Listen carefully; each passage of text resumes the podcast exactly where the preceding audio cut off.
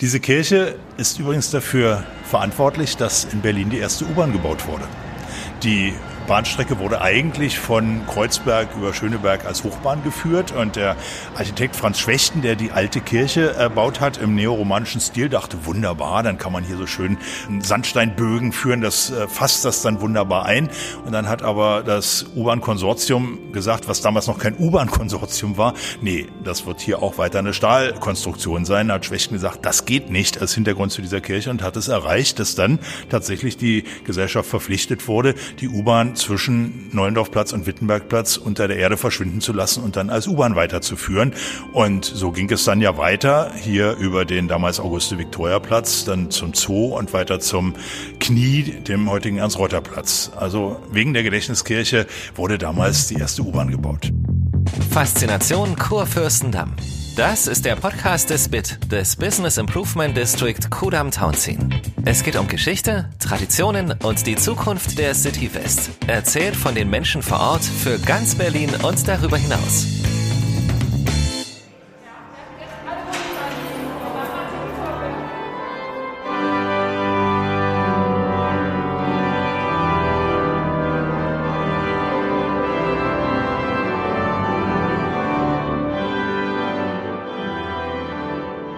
Ja, hallo und herzlich willkommen zur zweiten Ausgabe von Faszination Kurfürstendamm, unserem neuen Podcast des BIT Kudam Townsien.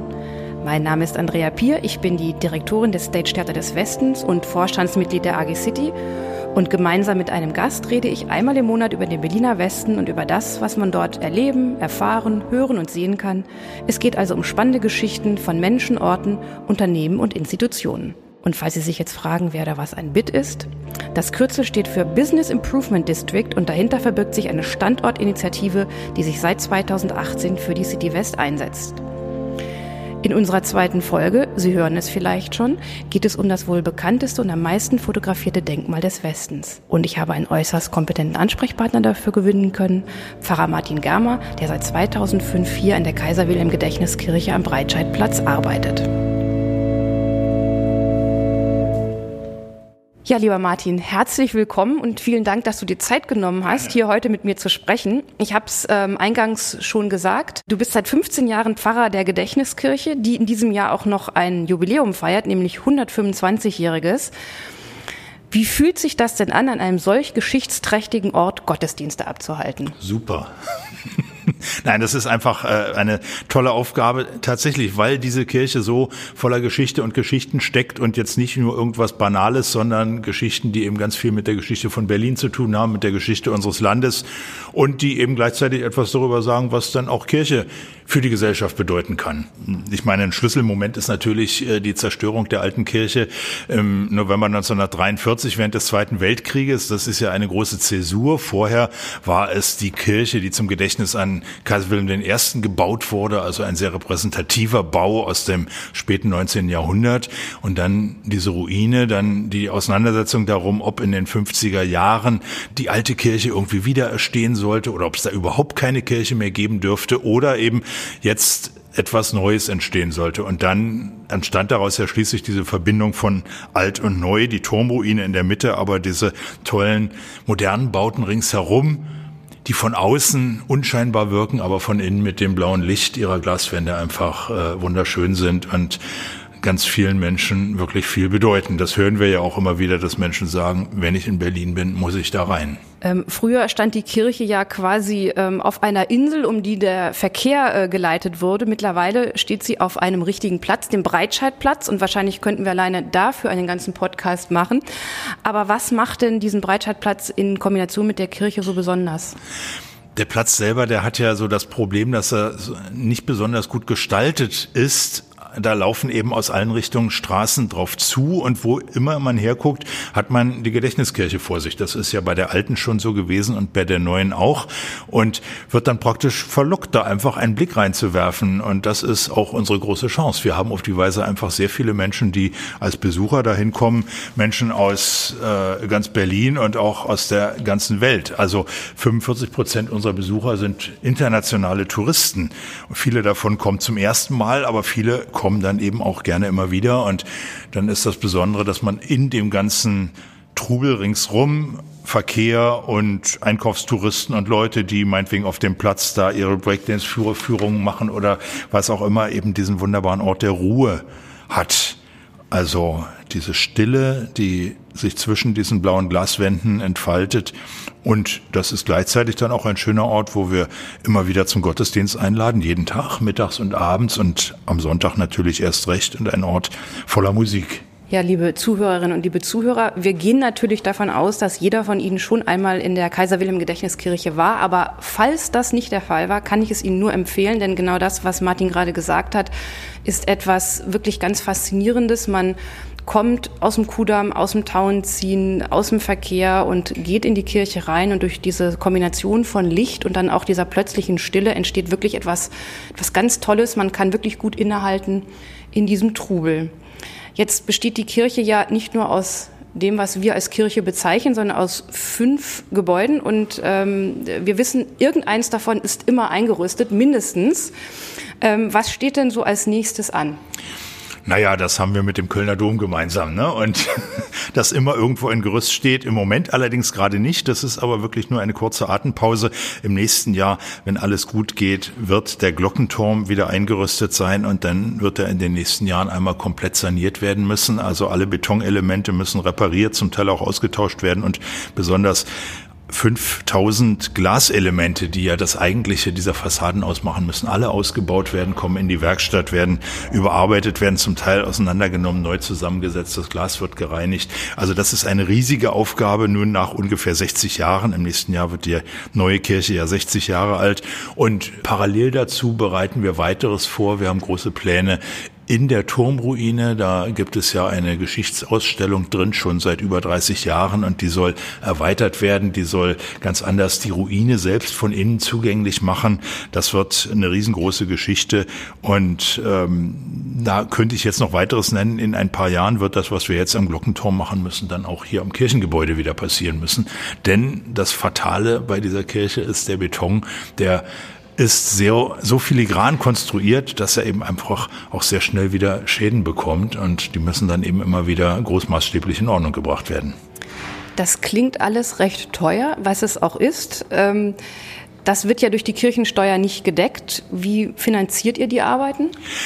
Also natürlich bekommen wir auch Kirchensteuern nach der Zahl unserer Gemeindemitglieder. Das ist aber tatsächlich an der Menge der Aufgaben, die wir haben und insbesondere an diesen baulichen Aufgaben gemessen, immer nur ein Tropfen auf dem heißen Stein. Wir freuen uns, dass es immer wieder Menschen gibt, die dafür auch etwas spenden. Und das ist praktisch dann auch die Voraussetzung, damit dann man von politischer Seite auch erkennt, das ist ja wirklich eine Gemeinschaftsaufgabe. Und daran arbeiten wir jetzt auch gerade für diese ganzen Baumaßnahmen der nächsten etlichen Jahre so eine Gesamtfinanzierung hinzukriegen. Da hat uns der Bund jetzt schon 17,5 Millionen bewilligt dafür und jetzt sind wir gerade dran zu sagen, liebes Land Berlin, von euch brauchen wir auch 10 Millionen und sind da ganz zuversichtlich, dass das demnächst auch tatsächlich zu einem Ergebnis führt und dann werden Stiftungen und andere ähm, Institutionen sich auch daran beteiligen. Die Kirche selber muss natürlich auch was was dazu beitragen.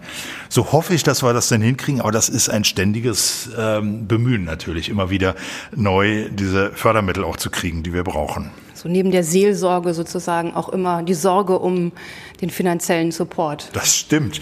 Wobei das Interessante ist, dass tatsächlich ja auch aus diesem ganzen Bemühen um finanzielle Unterstützung oder all dem, wo wir sonst so öffentliche Aufgaben wahrnehmen, sich ja auch immer wieder Seelsorgethemen ergeben können. Ja, also man kommt mit Menschen mit einmal auch über Persönliches ins Gespräch und da bin ich dann als Pfarrer dann auch wirklich in meinem eigentlichen Beruf gefragt und nicht nur als Finanzmanager.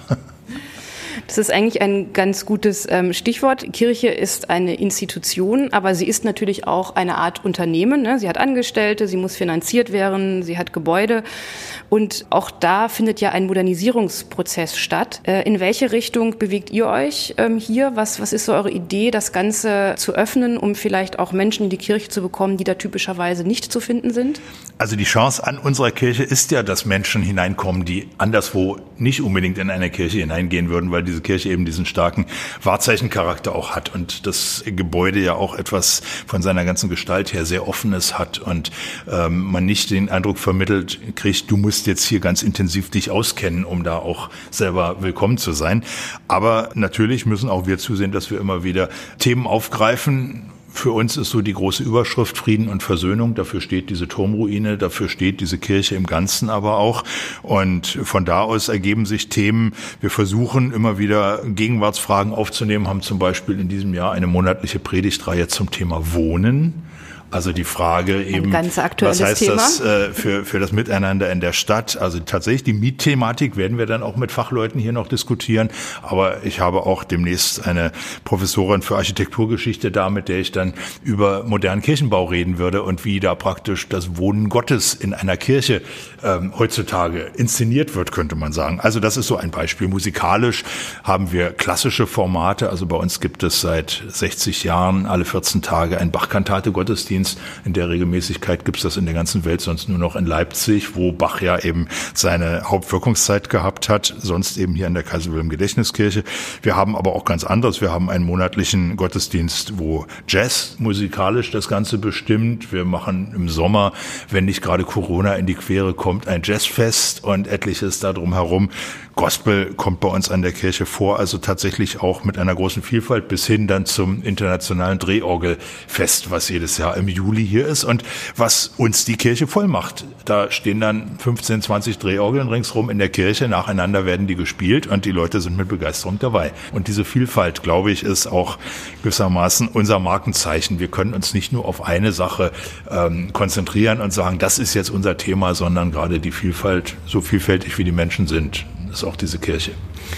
Wenn ich mich jetzt informieren möchte, weil da war jetzt so viel dabei, dass hier natürlich jeder Zuhörer denkt, ich muss dringend mindestens einmal in der Woche hier in die Kirche gehen.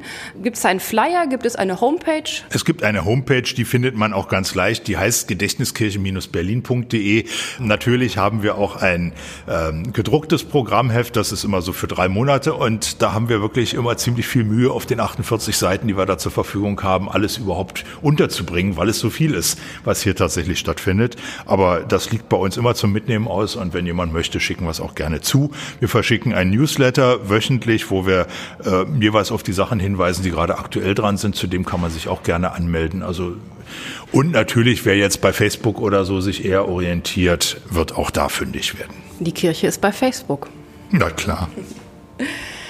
Ja, lieber Martin, ich danke dir ganz herzlich für dieses Gespräch und für die Eindrücke und auch die Informationen, die du uns gegeben hast. Und ähm, ja, ich wünsche alles Gute für die Zukunft und vielleicht können wir einfach nächstes Jahr ein Update in diesem Podcast machen. Zu 60 Jahre neue Kaiser Wilhelm Gedächtniskirche. Herzlich willkommen. Absolut.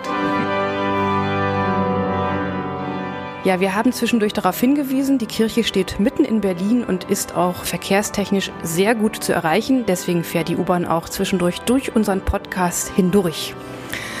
Und wenn Ihnen unser Gespräch gefallen hat, dann abonnieren Sie uns und schalten Sie gerne in einem Monat wieder ein. Mehr Infos zum BIT finden Sie auf unserer Website und damit verabschiede ich mich für heute. Bis zum nächsten Mal in der City West. Sie hörten die neueste Ausgabe von Faszination Kurfürstendamm. Ein Podcast präsentiert vom BIT, dem Business Improvement District Kudam Townsea. Kommenden Monat geht es weiter mit neuem Gast, neuem Ort und einer neuen Geschichte. Sie wollen keine Folge verpassen? Dann klicken Sie hier und abonnieren Sie uns. Faszination Kurfürstendamm gibt's überall dort, wo es Podcasts gibt. Bei Spotify, Apple Podcast, Google Podcast und auf unserer Website unter bit-kudam-townziehen.de slash kudam.